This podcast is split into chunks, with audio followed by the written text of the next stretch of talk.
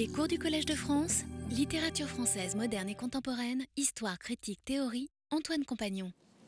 Je ne voudrais pas vous donner euh, l'impression euh, d'être euh, un mauvais professeur qui n'aborde jamais le texte et qui ne parle que de ses avenues, de ses abords.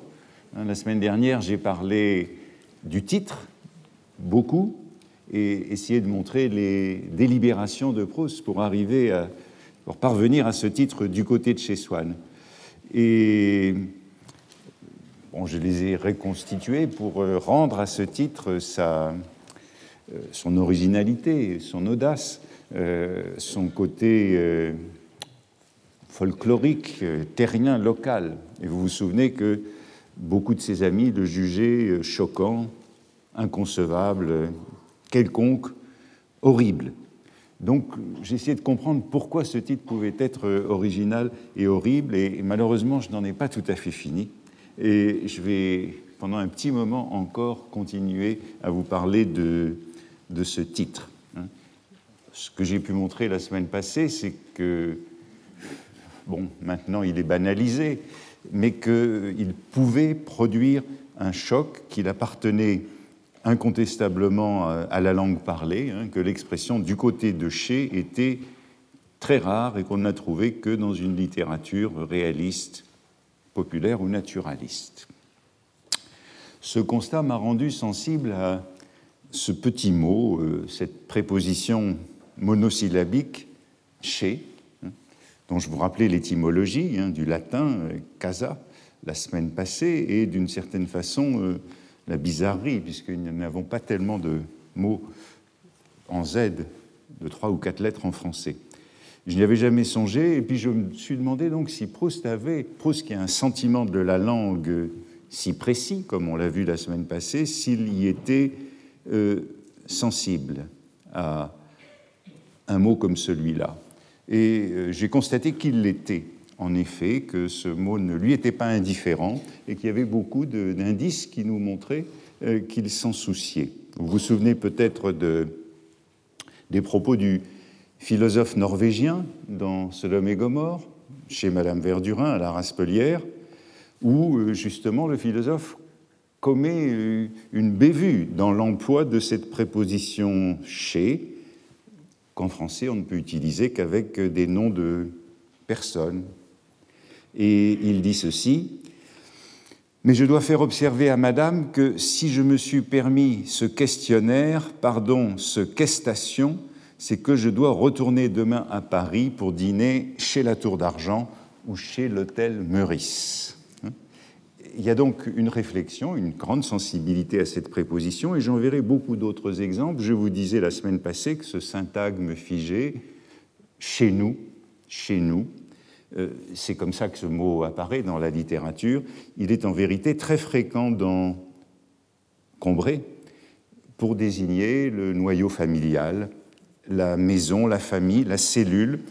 Depuis les toutes premières pages du livre, hein, euh, le monde se bornait habituellement à M. Swann, qui, en dehors de quelques étrangers de passage, était à peu près la seule personne qui vint chez nous à Combray.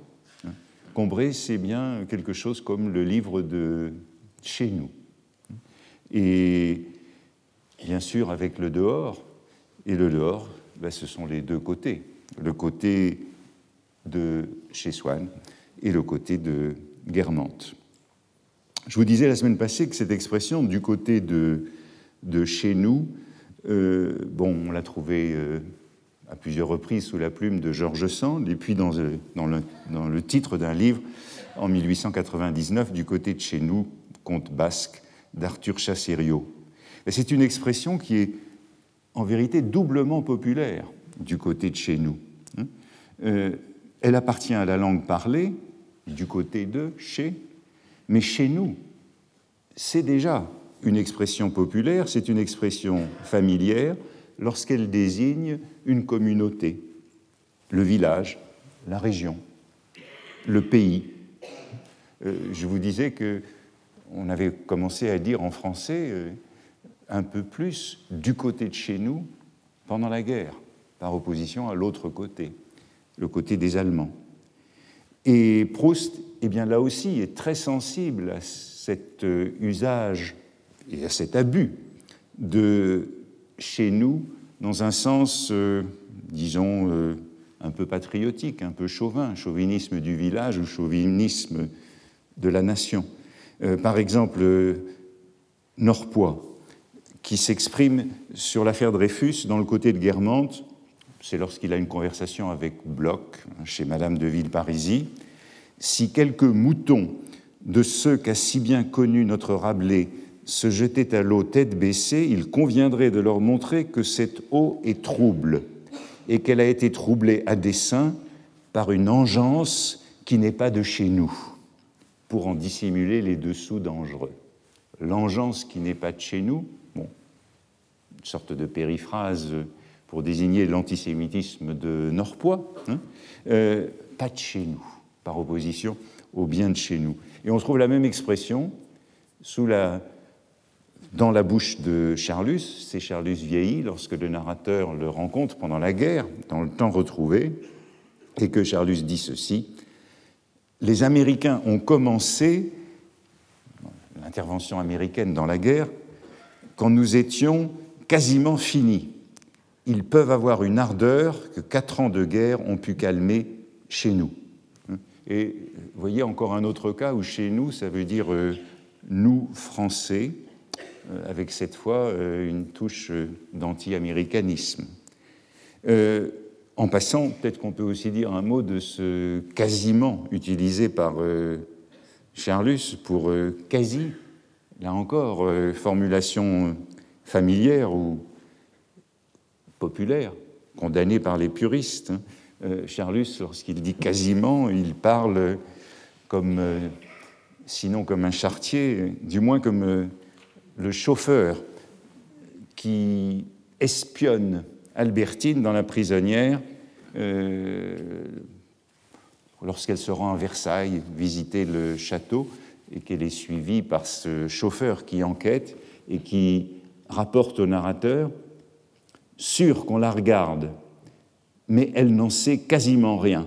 Elle est tout le temps les yeux dans son guide, puis levée sur les tableaux. Quasiment, chez nous, ce sont des termes que, des expressions, de ces expressions que Proust place dans la bouche d'un certain nombre de ses personnages, expressions parlées.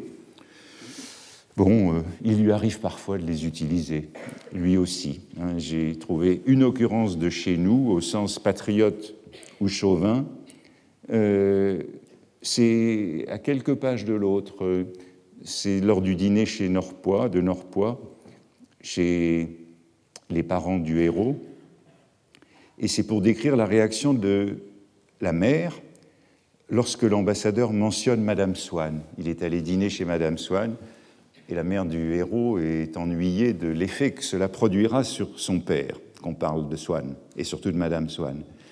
Et voici la phrase D'une sensibilité plus prompte que mon père, elle s'alarmait pour lui de ce qui ne devait le contrarier qu'un instant après.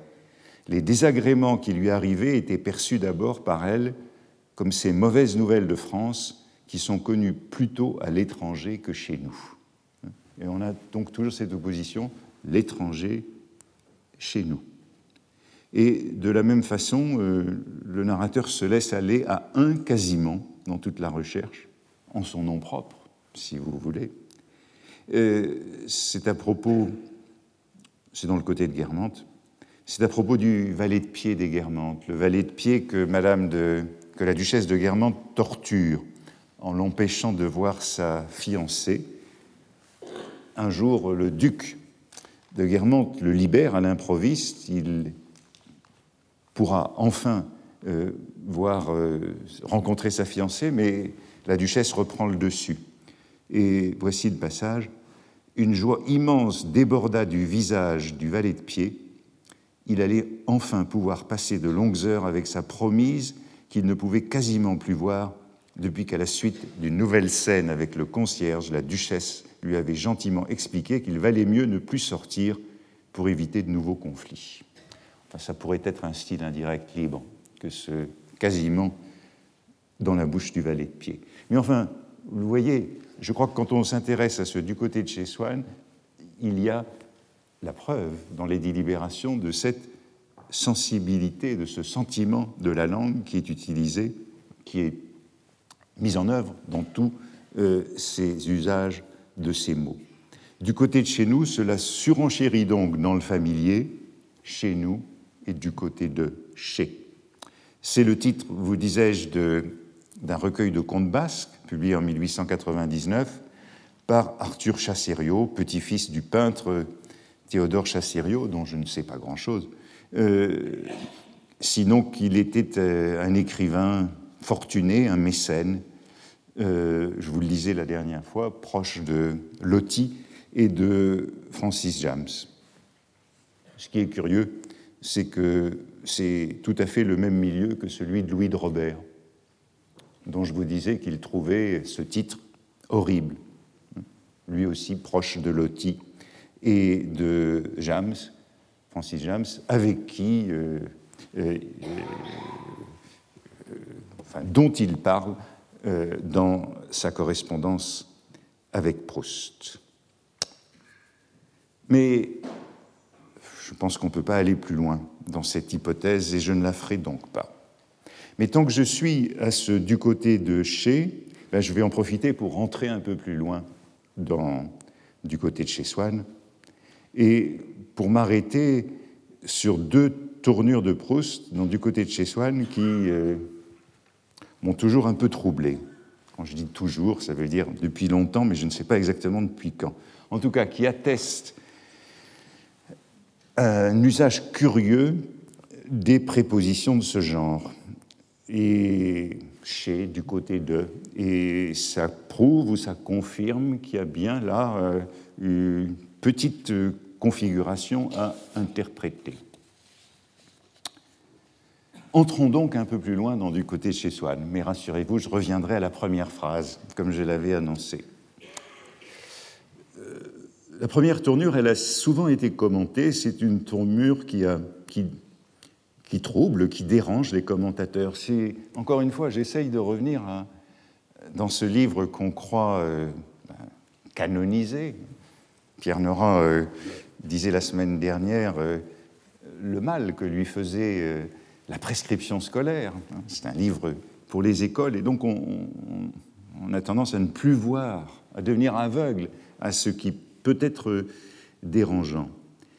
Cette formulation, elle se trouve au, début de Combray. Donc on entre dans le livre, c'est le dénouement de la malheureuse soirée au cours de laquelle le héros a été privé de son baiser maternel du soir par la venue de Swann à dîner.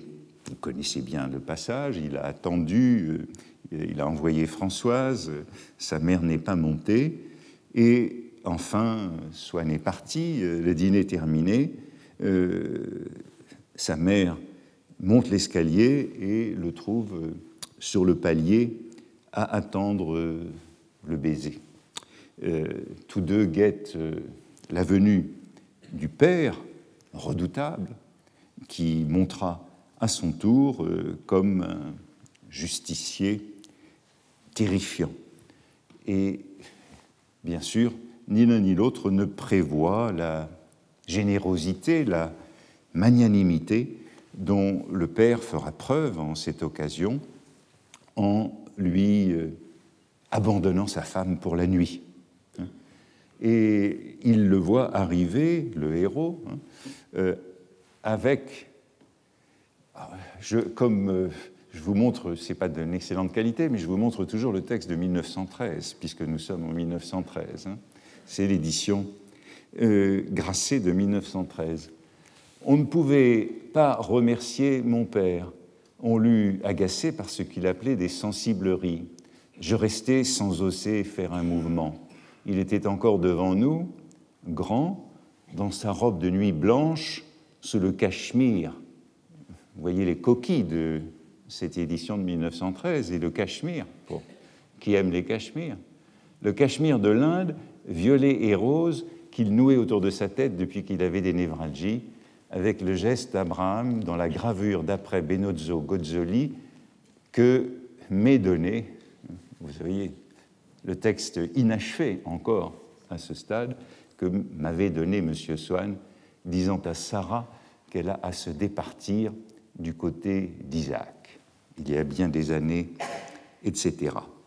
Passage qui a fait couler beaucoup d'encre, euh, parce que le premier ennui euh, signalé par les éditions tient au fait que cette scène n'existe pas dans la Genèse. Hein. Il n'y a pas de scène où euh, Abraham dit à Sarah qu'elle a à se départir du côté d'Isaac, si tant est qu'on comprend ce que ça veut dire.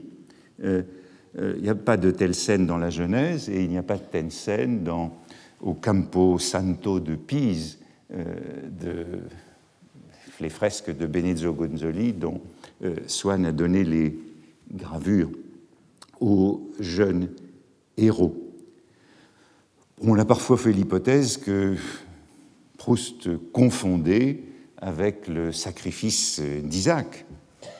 Euh, dans le sacrifice d'Isaac, dans la Genèse, euh, Sarah n'intervient pas, et Proust aurait donc confondu avec l'ordre donné par Abraham à Agar, la servante, la mère d'Ismaël, sur la demande de Sarah. Hein. Sarah, après la naissance d'Isaac, euh, demande à Abraham de chasser Agar, qu'elle parte dans le désert avec son fils Ismaël. Comme on le sait, ce passage est brièvement commenté par euh, Eric Auerbach, dans son grand livre, euh, c'est le dernier chapitre de son grand livre, Mimésis, hein, la représentation de la réalité dans la littérature occidentale, livre écrit par Auerbach pendant la guerre, lorsqu'il était en Turquie, émigré, euh, livre publié en 1946, la traduction française, publiée par Pierre Nora, c'est l'un des premiers livres qu'il a publié en 1968. Euh, Eric Auerbach commente ce passage pour illustrer la manière dont euh, la littérature moderne euh, rend compte de la réalité à travers la mémoire, à travers la manière dont le passé survit dans la mémoire et dans la seule mémoire. Mais dans le livre d'Auerbach, il y a un étonnant lapsus, un intrigant lapsus, un lapsus significatif, comme on dit, peu remarqué. Dans le livre d'Auerbach, il est écrit avec le geste d'Abraham, dans la gravure d'après Benozzo Gozzoli, que m'avait donné M. Swann, disant à Agar qu'elle a à se départir du côté d'Isaac. Donc Auerbach, le grand Auerbach, a fait un lapsus en copiant la phrase de Proust et il a instinctivement, spontanément, corrigé le texte et substitué Agar à Sarah, mais en laissant à côté Isaac ce qui ne corrige pas l'incohérence ou l'improbabilité euh, de l'épisode. Hein. Je l'ai dit, Agar et Ismaël sont envoyés en exil à la demande de Sarah, qui dit à Abraham Chasse cette servante et son fils, il ne faut pas que le fils de cette servante hérite avec mon fils Isaac. Voilà, c'est intéressant encore, le témoignage d'une lecture comme celle d'Auerbach qui corrige le texte de Proust ça nous fait vraiment penser que toute lecture est une mauvaise lecture, toute lecture est une mélecture, est un symptôme, mais c'est bien, bien, sûr l'indice d'un problème. D'autre part, où en outre, il y a un problème dans le problème et la formulation est très étrange. Qu'est-ce que veut dire se départir du côté d'Isaac? La formule est dérangeante et euh, certains commentateurs prétendent qu'il y a une ambiguïté sémantique. C'est ce que nous dit la note de la Pléiade, par exemple. Elle nous dit que c'est ambigu parce qu'on peut comprendre se départir de au sens ordinaire, se séparer de, renoncer à, mais aussi, euh, disent-ils, au sens de partir du côté de, aller en direction de, aller vers aller vers Isaac. Euh, je n'y crois pas beaucoup à cette lecture qui est, une lecture en quelque sorte contrefactuelle, qui dirait le contraire de ce que dit le texte de la Bible. Euh, en vérité, c'est un peu compliqué parce qu'on a deux verbes partir en français. Hein. Euh, on a le verbe partir qui veut dire partager, diviser, qui est un verbe transitif qui a à peu près disparu, sauf dans l'expression avoir maille à partir avec quelqu'un ou quelque chose. Puis l'autre verbe qui est intransitif, qui veut dire s'en aller, partir, s'en aller. Et il y a d'assez grandes confusions entre ces deux verbes en français. Euh, par exemple, dans la conjugaison. Le premier verbe, partir au sens de partager, eh bien, il donne deux verbes dérivés, répartir et départir, qui veulent tous les deux dire partager. Et le second, partir au sens d'aller, donne repartir, partir de nouveau, et repartir au sens de répondre. J'entrerai pas dans les subtilités de la conjugaison, hein, mais il y a des croisements entre ces verbes. Alors que répartir, au sens de partager, suit la conjugaison régulière des verbes du deuxième groupe et donne par exemple au subjonctif présent il faut que je répartisse entre vous euh, les parts du gâteau. Euh, départir, au subjonctif présent, lui, bizarrement, se conjugue comme partir, comme un verbe du troisième groupe.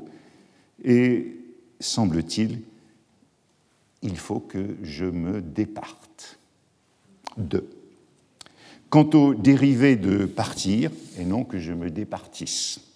Quant au dérivé de partir, ben, repartir dans les deux sens, hein, partir de nouveau et répondre, ben, ils donnent tous les deux bien comme partir, que je reparte.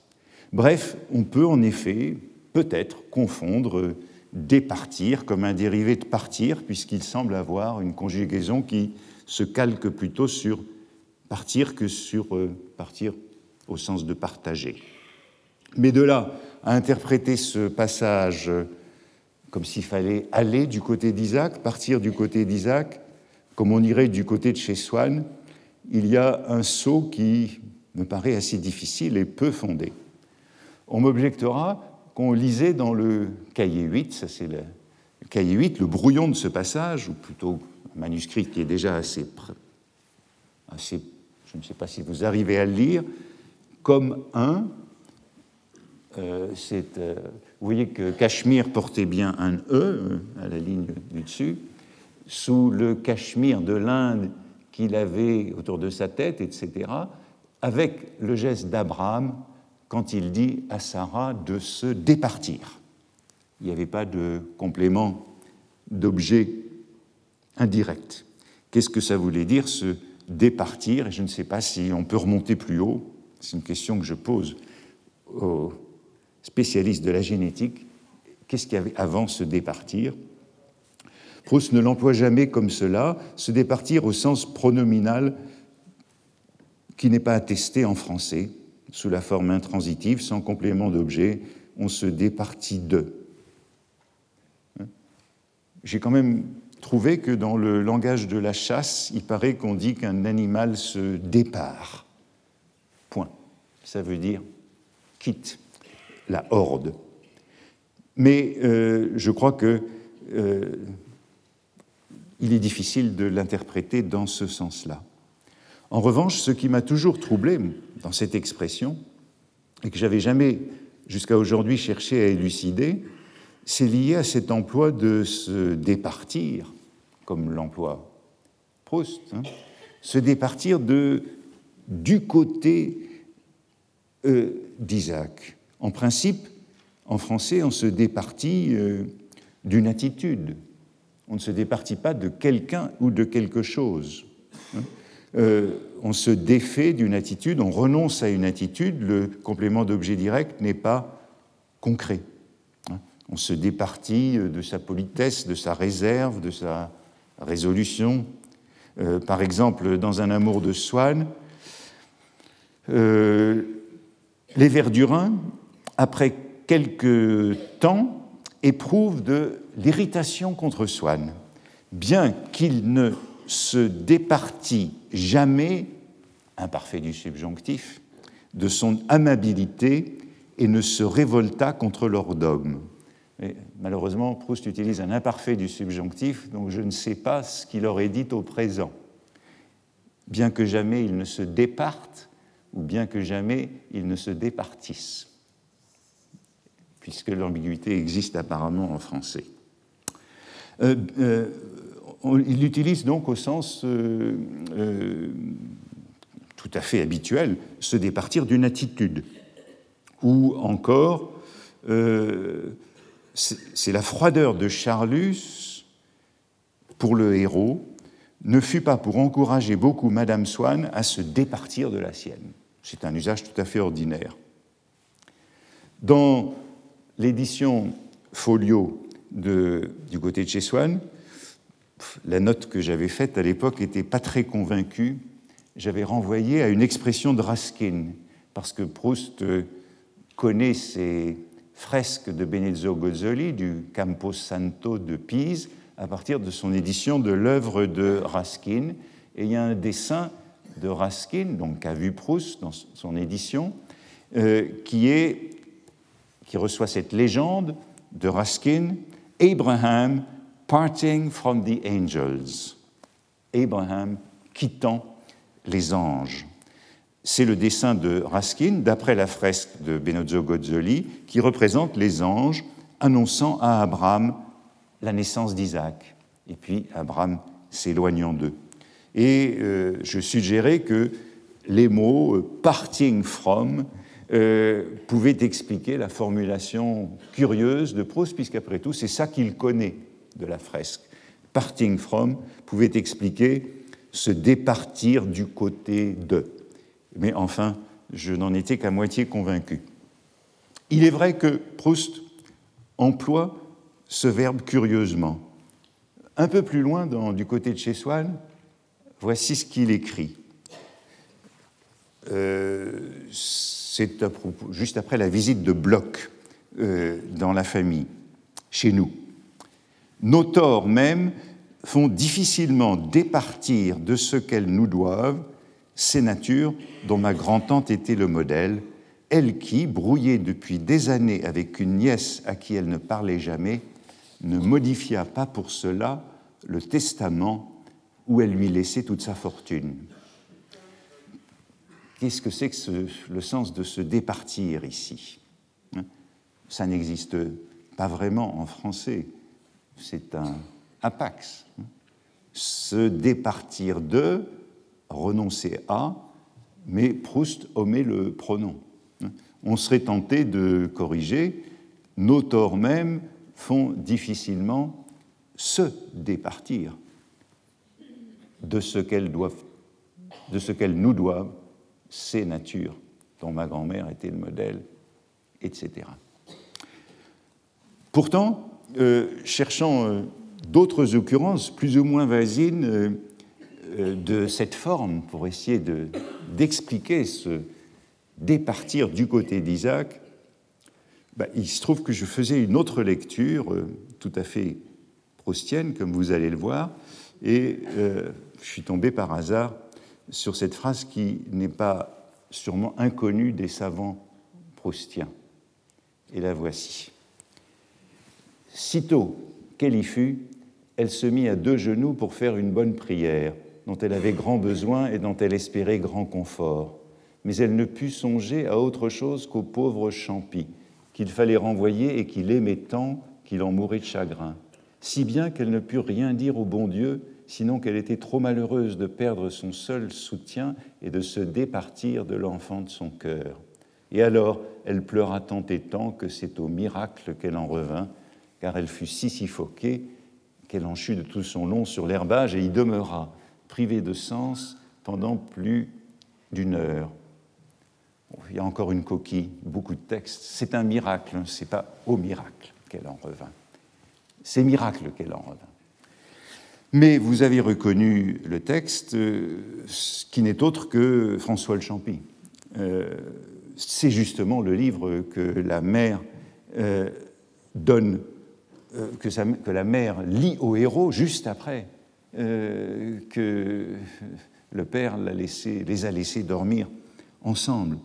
C'est justement le livre qui a été préparé par la grand-mère pour la fête, le livre que la mère lui lit, et dans le roman de Georges Sand, on revient à Georges Sand, euh, la phrase décrit l'état de la meunière, Madeleine Blanchet, qui est contrainte par euh, le meunier, son mari, de chasser François le Champy, de se départir de l'enfant de son cœur. Et voilà l'image qui accompagne ce texte à la page précédente. Hein. L'enfant se jette au cou de Madeleine, hein, c'est le baiser du soir. Euh, comme on le sait, euh, euh, c'est l'enfant trouvé qu'elle a recueilli, qu'elle élève avec tendresse, qui s'éprendra d'elle, qui l'épousera lorsqu'elle sera devenue veuve plus tard. Hein. C'est donc un des moments les plus dramatiques du roman, lorsque le Champy est chassé de chez les Blanchet, et voilà bien la scène qui figure en filigrane du texte de Proust. Quand on sait l'importance à la fois thématique et puis structurelle dans le roman euh, de François Le Champy, euh, ce livre dont le héros dit qu'il lui restera toujours très mystérieux, premièrement parce que le titre lui est incompréhensible, François El Champy, et deuxièmement parce que sa mère, le lui lisant, sautait les passages incestueux, euh, les passages où euh, euh, le Champy disait par exemple Des femmes, voyez-vous, il n'y en a qu'une pour moi, et c'est ma mère, Madeleine, qui l'épousera un peu plus tard. Bon, vous le savez, François Le Champy reviendra dans le temps retrouvé, puisque c'est le livre que le narrateur trouvera dans la bibliothèque du prince de Guermantes, et c'est le livre qui structure. Euh, euh, le passage a été découpé entre le début et la fin de la recherche du temps perdu pour structurer euh, ce retour. Voilà l'hypothèse que je ne me risquerai pas à faire, mais au fond d'une superposition de la Genèse où la scène que Proust évoque n'existe pas, et de François Le Champy, en tout cas, euh, un, du côté d'Isaac, qui reste une expression troublante et bancale, qui ne peut pas être indifférente dans un livre qui est justement intitulé Du côté de chez Swann. J'ai dit qu'il y avait une seconde tournure de Proust qui, là aussi, m'avait d'une certaine façon toujours dérangé et que je voudrais rapprocher aujourd'hui de cette réflexion sur les, ces prépositions, euh, c'est lors de la réception chez Madame de Sainte-Verte, un peu plus loin, dans Un amour de Swann, euh, avant l'audition de la sonate de Vinteuil, euh, c'est le moment où la princesse des Laumes, duchesse de Guermantes, souhaite emmener Swann terminer la soirée chez la princesse de Parme. Et elle lui propose donc de partir avec lui, partir avec elle. Et voici le passage. Swann refusa, ayant prévenu M. Charlus qu'en quittant de chez Madame de Sainte-Verte, il rentrerait directement chez lui. Il ne se souciait pas, en allant chez la princesse de Parme, de risquer de manquer un mot qu'il avait tout le temps espéré se voir remettre par un domestique pendant la soirée, un mot d'Odette pour la retrouver plus tard. Proust écrit donc euh, quitter de chez Madame de Sainte-Verte.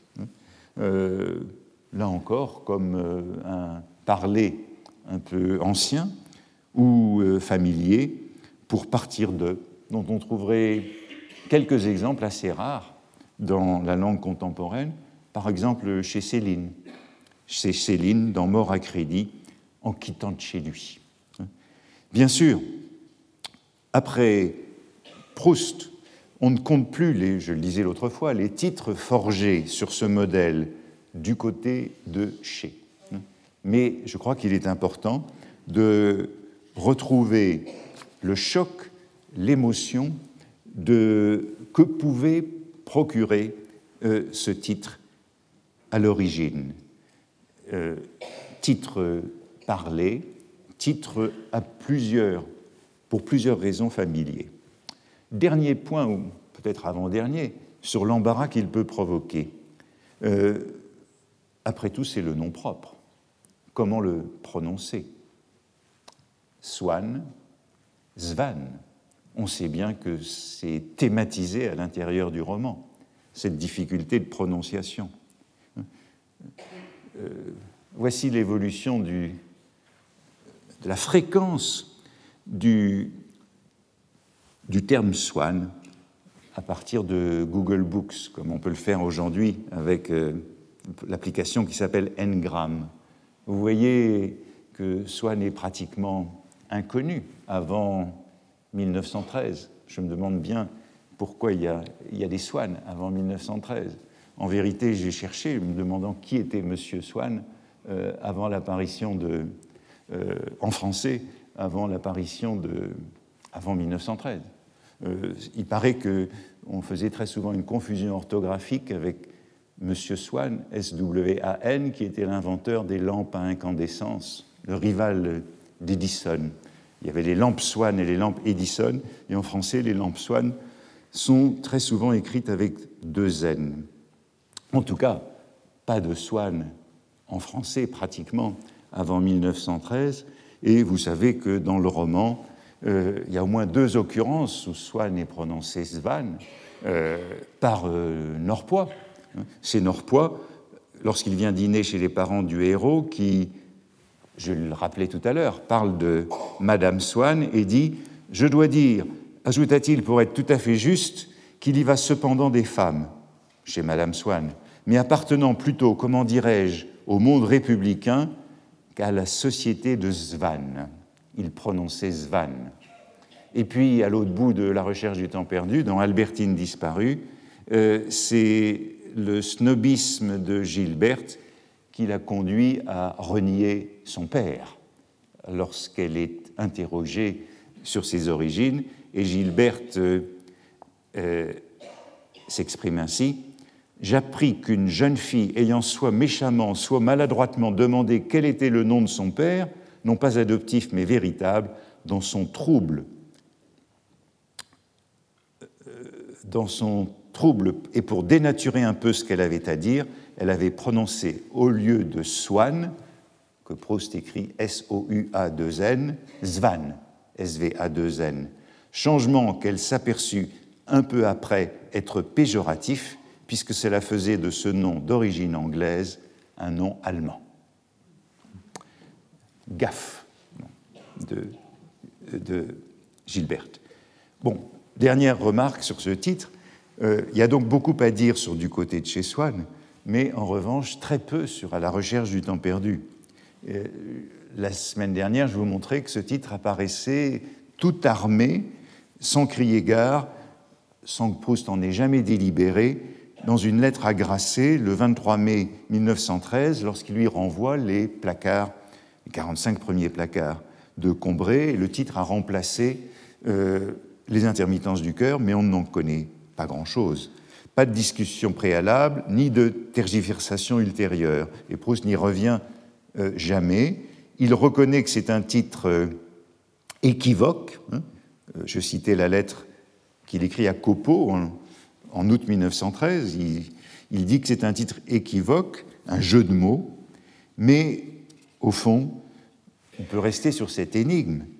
Pourquoi à la recherche du temps perdu et non pas la recherche du temps perdu? Pourquoi cette préposition? De même que pourquoi cette préposition Mais j'ai essayé de l'expliquer du côté de chez Swann, opposé à le côté de Guermantes, cette dissymétrie des deux titres. Et puis, n'oublions pas qu'à l'époque, Proust envisage ce troisième titre qui restera, aussi avec une préposition à l'ombre des jeunes filles en fleurs. Les trois premiers titres à la recherche, du côté, à l'ombre des jeunes filles en fleurs, ont à leur entame une préposition, ce qui reste assez énigmatique, la succession de ces trois prépositions. Mais je passe à la première phrase. Je vous citais il y a 15 jours la Cretelle, qui disait que le titre l'avait choqué et qui disait les premières phrases non plus n'étaient pas faites pour contenter quelqu'un qui aimait la logique et la limpidité d'expression. Pour cette première phrase, même incertitude, même flottement euh, que pour le titre. N'oublions pas que cette phrase qui est si pastichée, qui est si célèbre, qui est devenue inoubliable, qui est inscrite comme une marque. Il y a quelques années, on vendait une montre où elle s'entourait autour du cadran, cette phrase. Euh, l'an dernier, lorsque Amazon a sorti en France le Kindle, la publicité était celle-ci. Longtemps, je me suis couché de bonheur. Hein, et qui était montrée comme euh, avec élégance, glissée par un homme avec son passeport dans sa poche. Hein. La phrase, la première phrase de la recherche du temps perdu est une marque. Euh, il y a trois jours, dans le New York de cette semaine, apparaissait cette caricature euh, un peu kitsch. Hein. For a long time, I went to bed. I used to go to bed early. Hein. C'est ça. C'est une marque. Mais n'oublions pas là aussi que cette phrase est en réalité euh, précaire, mobile, encore modifiée sur les placards du roman en avril et en mai 1913. Je ne fais que le rappeler, mais c'est bien connu, ce longtemps je me suis couché de bonne heure, qui a l'air si stable, revient de très loin. Hein. Dans les premiers cahiers, et je vais rapidement euh, passer à travers cela, dans les premiers cahiers destinés au projet du contre Sainte-Beuve, Proust a multiplié les premières phrases à multiplier les essais, hein, comme il avait l'habitude de le faire. Hein. Il recommençait sans cesse les mêmes passages. Et voici ce qu'il écrivait donc dans le plus ancien de ses cahiers, dans le cahier 3, que vous pouvez consulter. Tout ça, vous pouvez, comme moi, aller le récupérer sur le site Gallica de la Bibliothèque nationale aujourd'hui. J'étais couché, je ne sais pas si vous pouvez bien le lire, je vais le déchiffrer. J'étais couché depuis une heure environ. Le jour n'avait pas encore tracé dans la chambre, à l'endroit où nous imaginons la commode, cette ligne blanche au-dessous de laquelle court s'installer la fenêtre, que dans l'obscurité nous avions placée comme un soulier de Noël près de la cheminée. C'est le premier des cahiers dit Sainte-Beuve, lorsque Proust en est à ce premier projet, à la fin de 1908 et au début de 1909, et qu'il s'agit de raconter une matinée. Voici l'amorce de l'ouverture du roman. Le héros insomniaque se couche juste avant l'aube, sa chambre est encore obscure et il en décrit les éléments de cette obscurité. Et puis, euh, la suite, vous la connaissez. Sa mère viendra, lui apportera l'exemplaire du Figaro dans lequel figure son article, et cela introduira peu à peu leur conversation esthétique. Proust, dans ce même cahier, quelques feuillets plus loin, entreprend un nouveau début, un nouvel essai. Depuis longtemps, je ne dormais plus que le jour, et cette nuit-là, je n'eus que quelques minutes de sommeil, mais il me prit brusquement et sans que mes yeux aient eu le temps d'enfermer sous leurs paupières le plan de ma chambre nouveau début.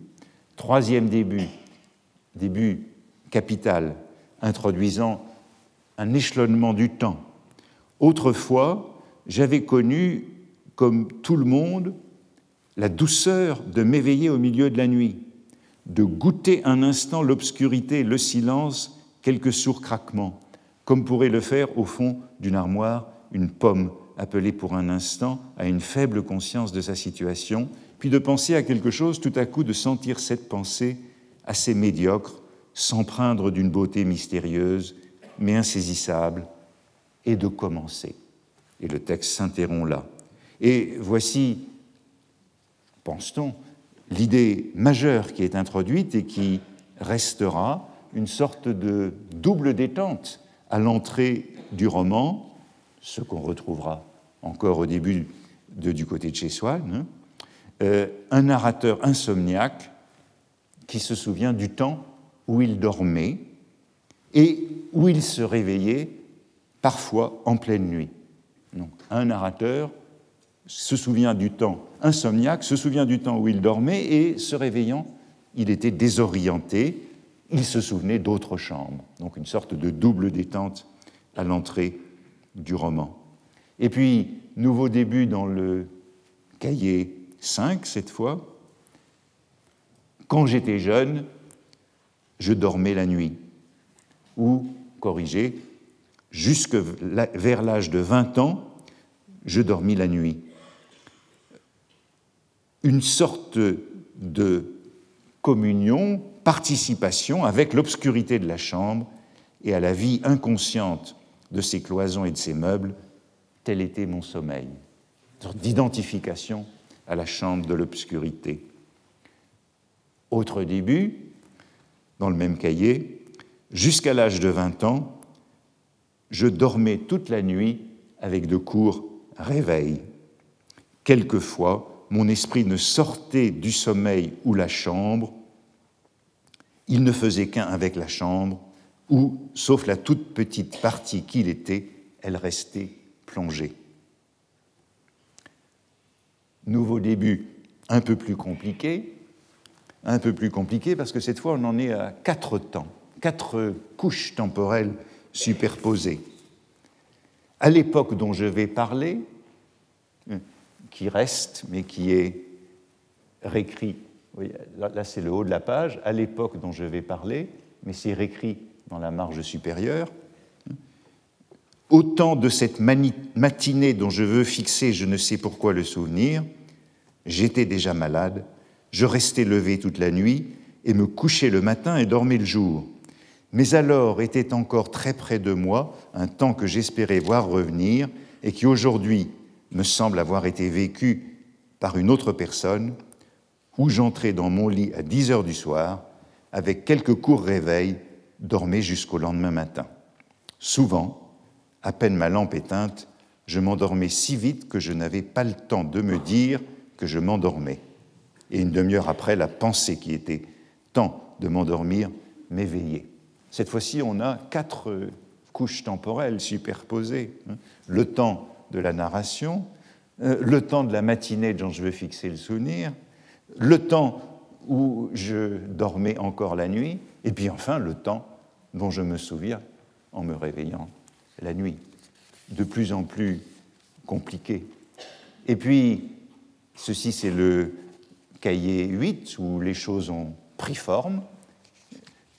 Autant de cette matinée, et de nouveau les quatre couches temporelles, les quatre, états, les quatre étages, autant de cette matinée dont je veux, je ne sais pourquoi, dont je voudrais fixer le souvenir, j'étais déjà malade. J'étais obligé de passer toute la nuit levé et n'étais couché que le jour. Mais alors, le temps n'était pas encore très lointain et j'espérais encore qu'il reviendrait, où j'entrais dans mon lit à 10 heures du soir et avec quelques réveils plus ou moins longs, dormais jusqu'au lendemain matin. Parfois, à peine ma langue éteinte, je m'endormais si vite que je n'avais pas le temps de me dire je m'endors. Dans ce cahier, on est donc encore dans ce récit d'une matinée, celui du projet du contre Sainte-Beuve, mais cette matinée de la conversation avec maman, entre le temps du sommeil, le passé, et le temps de l'insomnie, le présent, n'est plus à l'ordre du jour, et les pensées de l'homme qui euh, se réveille, euh, qui n'introduisent plus à cette conversation esthétique avec la mère. Proust a peu à peu abandonné cette idée. Et pourtant, dans la dactylographie, euh, on la retrouve encore, même si elle n'est plus à l'ordre du jour. voici la dactylographie, l'étape suivante. Et vous voyez que c'est malheureusement ce n'est pas numérisé à la Bibliothèque nationale, donc c'est beaucoup moins bon.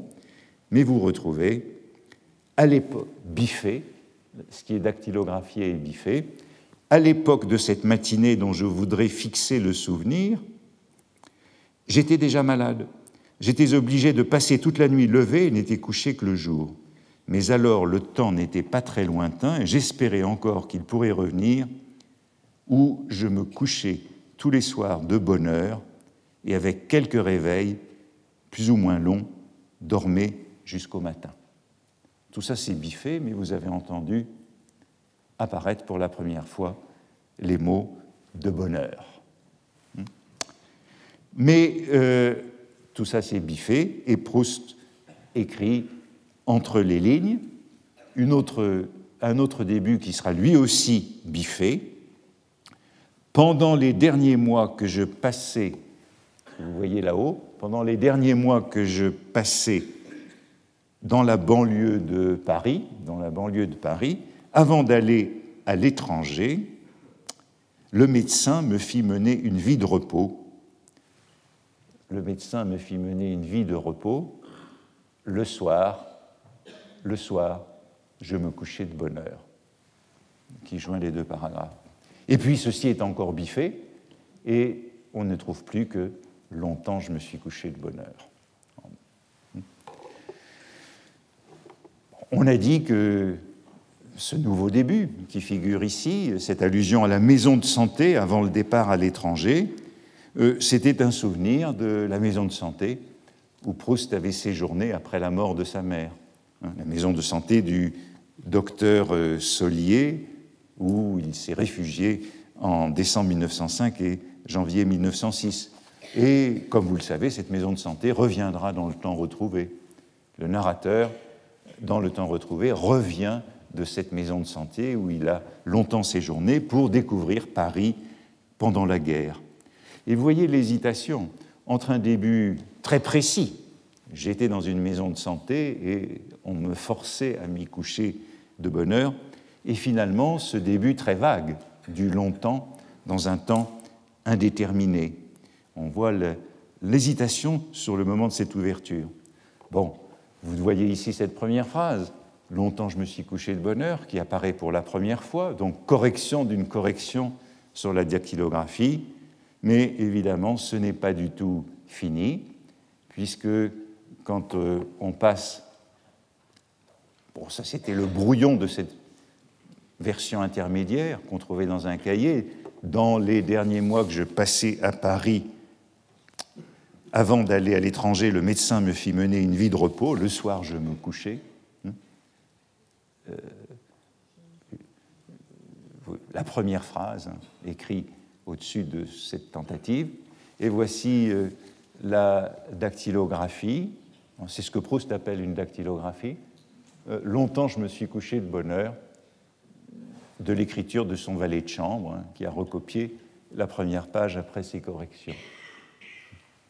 Ça, c'est la dactylographie qui a été lue par euh, euh, Jacques Madeleine. Hein. C'est ça qu'il a lu et, le commentaire qu'il en a fait, je vous en ai rendu compte la dernière fois. Hein. enfin, tout cela n'est pas fini puisque, euh, comme je vous l'avais montré déjà, à l'étape suivante, sur les placards, Proust corrige encore. Voici les placards de la Bibliothèque nationale, où on voit qu'il a de nouveau biffé Longtemps je me suis couché de bonne heure. Hein. Longtemps je me suis couché de bonne heure, parfois à peine ma bougie éteinte, c'est biffé, et il essaye un nouveau début dans la marge. Pendant bien des années, euh, quand je venais de me coucher, je lisais quelques pages d'un traité d'archéologie monumentale. Pendant des années, quand je venais de me coucher, je lisais quelques pages d'un traité d'archéologie monumentale qui était à côté de mon lit. Et puis c'est de, de nouveau biffé, et on voit réapparaître longtemps, tout au-dessus, longtemps je me suis couché de bonheur tout en haut. Et puis, enfin, les placards suivants, celui qui est à Genève, à la bibliothèque Baudemer, celui qui a été renvoyé à l'imprimeur. Longtemps, je me suis couché de bonne heure, biffé. Pendant bien des années, euh, chaque soir, le soir, euh, quand je venais de me coucher, je lisais quelques pages d'un, Là, la correction est interrompue et nous retrouvons dans la marge Longtemps je me suis couché de bonne heure. Et ça, c'est les épreuves qu'il renvoie euh, à l'imprimeur en mai 1913. Comme vous le voyez, euh, euh, cette première phrase qui, pour nous, est si solide, si identifiée à Proust, eh bien, elle est là d'une certaine façon dans une grande contingence, hein, arrêtée par Proust n'y est pas revenu sur les secondes, troisième, quatrième et cinquième épreuves. Hein. Mais euh, à ce stade-là, elle est toujours très mobile. Et puis, toute l'affaire que je voudrais commenter maintenant, qui est cette longue phrase de la première page que nous devons relire. Euh, cette longue phrase de la première phrase, qui fait 13 lignes, où euh, le narrateur se confond avec euh, une église, un quatuor, la rivalité de François Ier et de Charles Quint. Et eh cette phrase, vous le voyez, elle est ajoutée dans la marge, elle était encore absente ici, cette phrase, et c'est à celle-ci que je voudrais maintenant aussi restituer toute sa force, toute sa force de dérangement qui, me semble-t-il, n'est plus suffisamment aperçue pour retrouver l'impression de cette euh, première lecture. Proust disait à René Blum, hein, qui lui servait d'intermédiaire auprès de Grasset, une partie du livre renaît des sensations du réveil quand on ne sait pas où on est et qu'on se croit deux ans avant dans un autre pays. Le livre naît de ce sentiment de désorientation, de trouble, hein, de perte, d'égarement. Proust insiste sur cette confusion, cette hallucination. Et je crois que cette phrase qu'il ajoute à ce moment-là, euh, c'est une phrase qui est extrêmement forte pour exprimer quelque chose comme le brouillard dans lequel on entre au début du livre.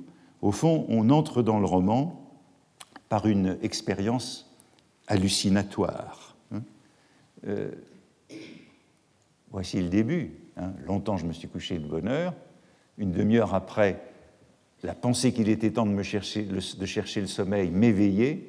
Je voulais poser le volume que je croyais avoir encore dans les mains et souffler ma lumière. Je n'avais pas cessé en dormant de faire des réflexions sur ce que je venais de lire, mais ces réflexions avaient pris un tour un peu particulier il me semblait que j'étais moi-même ce dont parlait l'ouvrage, une église, un quatuor, la rivalité de François Ier et de Charles Quint.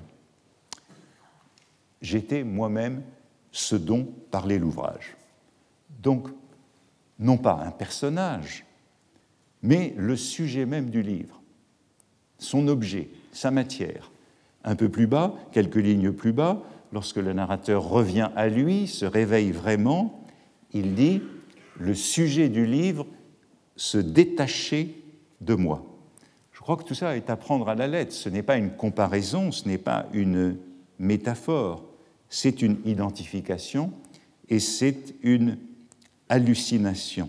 Il ne s'agit pas simplement de rêver d'un livre, il s'agit, au moment de l'endormissement, de se prendre pour le sujet du livre.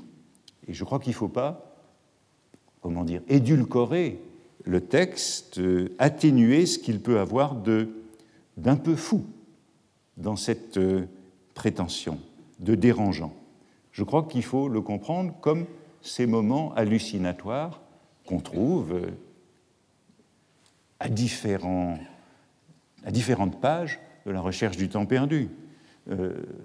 par exemple, dans Sodome et Gomorre, les intermittences du cœur, le moment où le narrateur se rend compte de la mort de sa grand-mère, c'est un moment d'hallucination.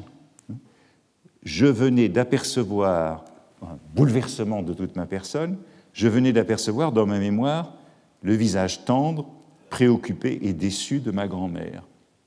Et à la fin de Sodome et Gomorre, le narrateur décrit comme une hallucination le moment où il aperçoit sa mère comme sa grand-mère.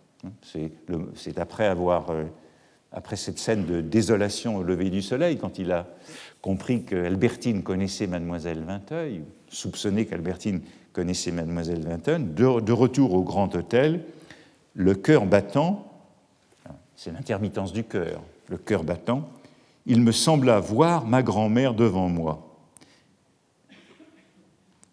Comme en une de ces apparitions que j'avais déjà eues, mais seulement en dormant. Donc c'est une expérience hallucinatoire. Or, euh, cette euh, addition, très forte, très forte, me semble-t-il, à laquelle il faut restituer sa force, eh bien, j'essaierai de l'analyser davantage euh, la semaine passée, avec la semaine prochaine, avec le, le, même projet de relire des passages que nous, avons, que nous avons tendance à, au fond, à atténuer sur lesquels nous avons tendance euh, à glisser parce qu'ils nous sont parfaitement familiers. C'est en ce sens que je vous disais que je voudrais retrouver une lecture candide. Retrouvez tous les contenus du Collège de France sur www.colège-2-france.fr.